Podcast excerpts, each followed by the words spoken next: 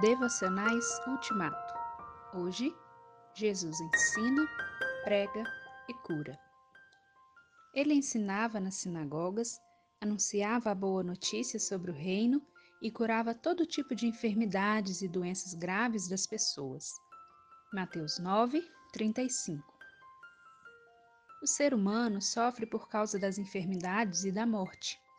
Sofre também por causa de fome, sede e frio da injustiça social, do desemprego, da discriminação, da solidão, do abandono, da ingratidão, da inveja, do ciúme, das guerras e dos acidentes naturais, do pecado próprio e do pecado alheio.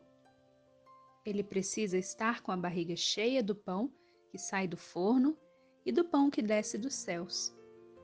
Todo ser humano necessita de comida, roupa e casa, e também de certezas, fé e esperança. Por essa momentosa razão, o ministério de Jesus era tríplice.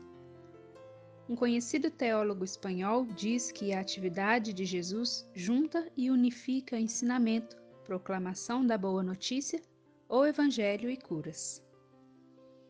O evangelho, segundo Mateus, registra mais de uma vez que Jesus andava por todas as cidades e povoados, ensinando, anunciando a boa notícia do reino e curando todo tipo de enfermidades e doenças graves do povo. Embora Jesus tenha vindo para resolver o problema do pecado, seu ministério alcançava todas as necessidades humanas. Tanto eu como meu próximo precisamos de ensinos, de perdão e de saúde.